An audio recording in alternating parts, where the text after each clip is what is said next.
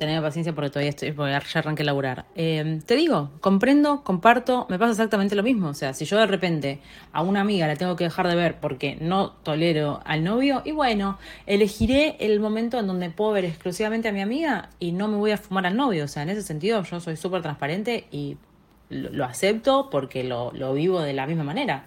Eh, y si vos de hecho incluso me decís, mira, la verdad que si seguís hablando con Tadeo no quiero hablarte más, también lo voy a respetar completamente y eso no va a generar que yo deje de hablar con Tadeo.